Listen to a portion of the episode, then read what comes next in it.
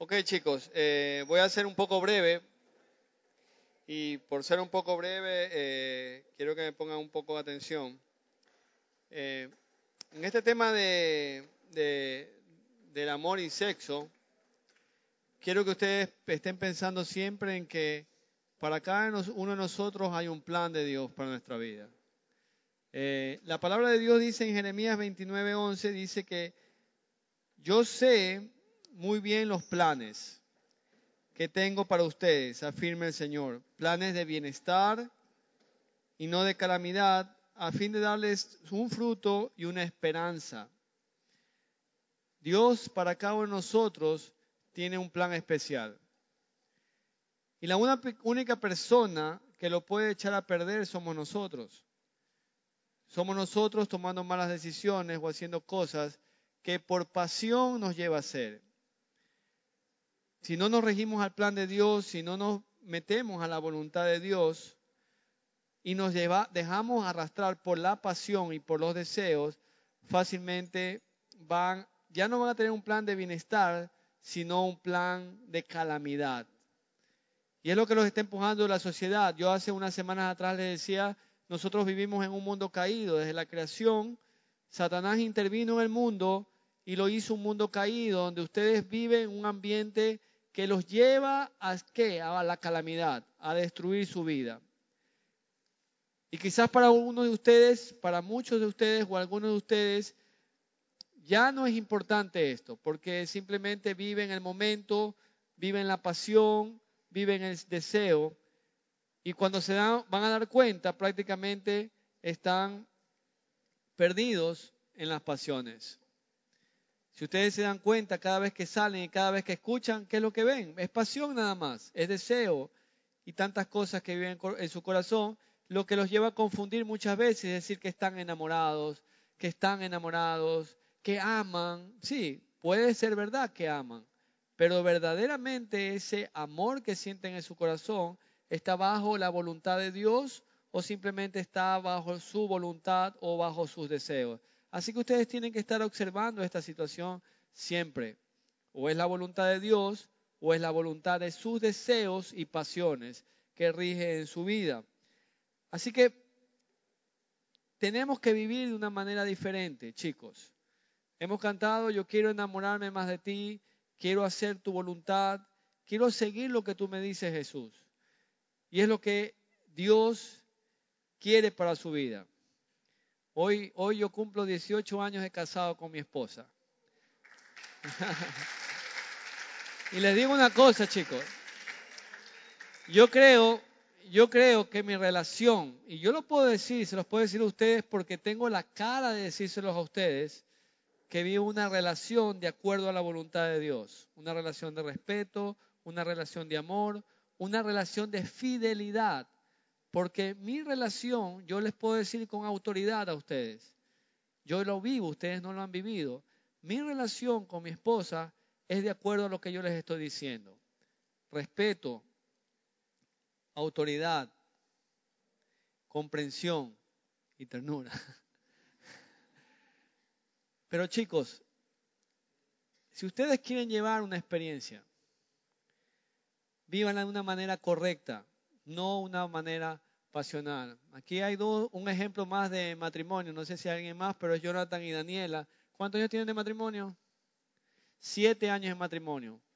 Pregúntenle a ellos cómo se conocieron. Yo creo que lo que hicieron acá adelante ese fue algo, una realidad para ellos. Yo los conozco a ellos y creo que son una pareja que verdaderamente delante de Dios llevaron bien las cosas. Así creo que lo han hecho.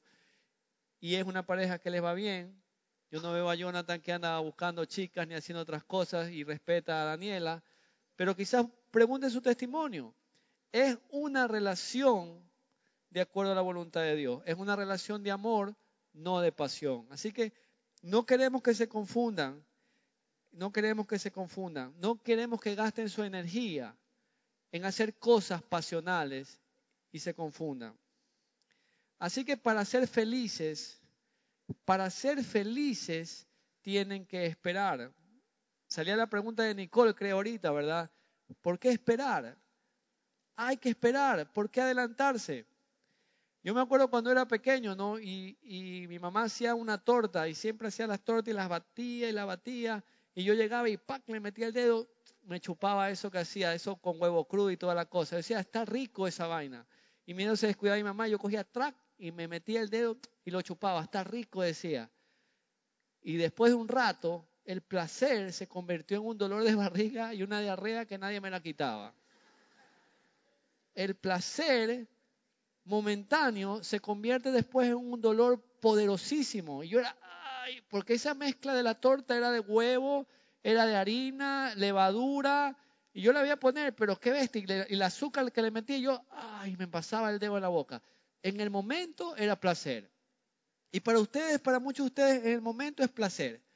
Pero después pasan los días y es un dolor, es un dolor que nadie les va a quitar de encima de ustedes.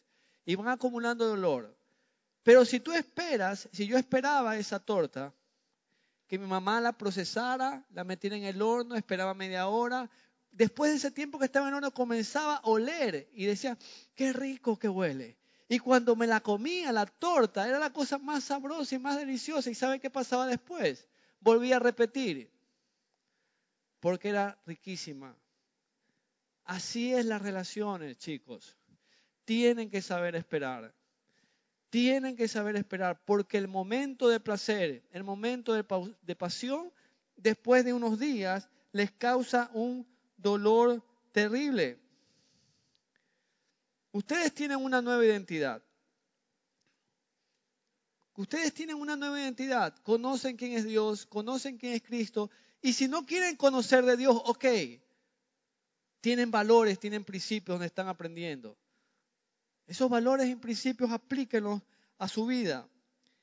Así que ese, ese valor y ese principio, ustedes van a tener una recompensa. Alejandro, ponme Mateo 16, 27, por favor. He tenido que adelantarme por cuestión del tiempo, pero, pero quiero que piensen bien en esto. Mateo 16, 27 dice, porque el Hijo del Hombre va a venir en la gloria de su Padre con sus ángeles. Y entonces, ¿qué dice? Recompensará a cada persona según lo que ha hecho. Chicos, yo espero una recompensa. La Biblia dice que la carrera, habla de la carrera, habla de la batalla, habla de la lucha. Toda gente que se esfuerza que se esfuerza tiene un premio. Si eres un atleta, para los que son atletas aquí, para tener una medalla tienes que esforzarte, tienes que dormir temprano, tienes que comer bien y eres el campeón. Pero si no te esfuerzas, no tienes la medalla, eres uno más. Así que si quieres tener una medalla del amor, si quieres tener una recompensa de parte de Dios, él te está viendo lo que estás haciendo ahorita con tu pareja. ¿Tienes una enamorada? Bien, está bien, es normal. Pero ¿cómo estás llevando esa relación ya con tu enamorada? ¿Te adelantaste? Ok. ¿Verdaderamente tu relación con esa enamorada está de acuerdo al amor o a la pasión? Chicos, échenle mucho ojo. Échenle mucho ojo porque llega el dolor a su vida y no van a tener una recompensa.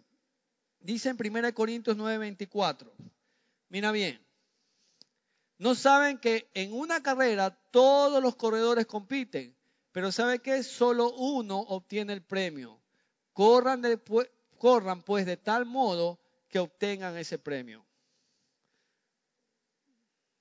¿Cuántos quieren tener a su lado una persona maravillosa? Todos, todos. Todos, ¿sí o no? ¿Cuántos ahorita anhelan? No ese chico de la novela, ese chico de, o esa chica en la novela, no. Entonces tienes que correr bien la carrera, tienes que relacionarte bien, tienes que tener una buena vida, una buena administración. ¿Por qué lloras? ¿Por qué te entristeces? ¿Por qué te desesperas si alguien no te mira o no te parabola? Si Dios tiene un plan para cada uno de nosotros, llega el momento, llega el día, llega el lugar, pero vive el día a día de acuerdo a la voluntad de Dios. No tienen por qué desesperarse. 12 años, 13 años. Yo me casé a los 30 años. Tengo 18 años de casado, imagínense. hagan número ustedes. Tienen 12, 13, 14, ¿Cuándo se van a casar? ¿A los 20, a los 21? ¿Cuántos años van a tener casado? Tienen una vida por delante para tener relación, para poder escoger y para poder orar y decir, Señor, yo quiero tener la persona perfecta. Yo quiero meter a mi casa una persona que me respete y que me ame. ¿Por qué lloras? ¿Por qué te entristeces? ¿Por qué te frustras? ¿Por qué? Porque no tienes un enamorado, porque no tienes una enamorada. No, no necesitas. Y si lo tienes, y te respeta y está de acuerdo con la voluntad de Dios, correcto, está bien, no, es pecado, no es pecado. Pero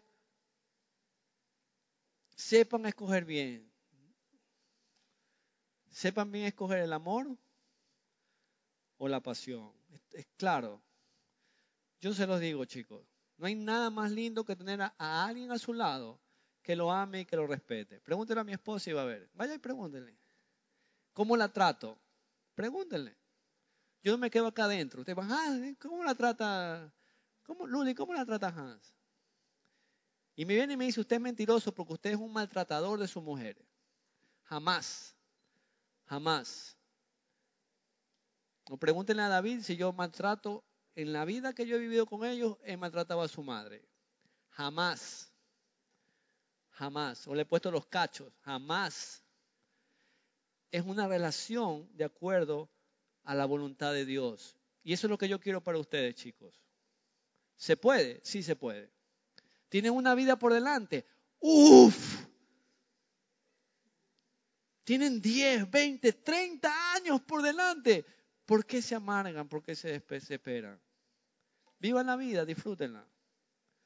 Que ustedes son hermosos. Creación de Dios perfecta y divina. Vamos a orar para que se vayan. Ah, vamos a orar para hacer. Ok. Padre, gracias por este tiempo, Señor. Gracias por la bendición de saber que tú nos amas y que tienes cosas lindas para nuestra vida, Señor.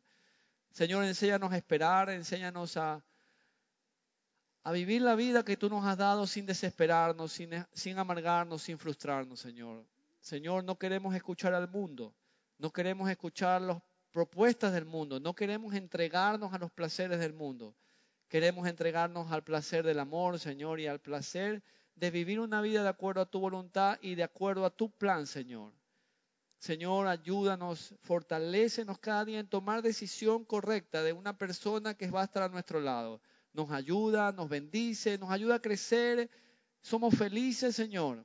No una persona, Señor, que nos quite, que nos reste, Señor, y que nos robe nuestra vida, nuestra virginidad, nuestra sexualidad y todas las cosas que pueden destruir nuestro corazón, Señor. Señor, ayúdanos mucho, te lo pedimos en el nombre de Jesús.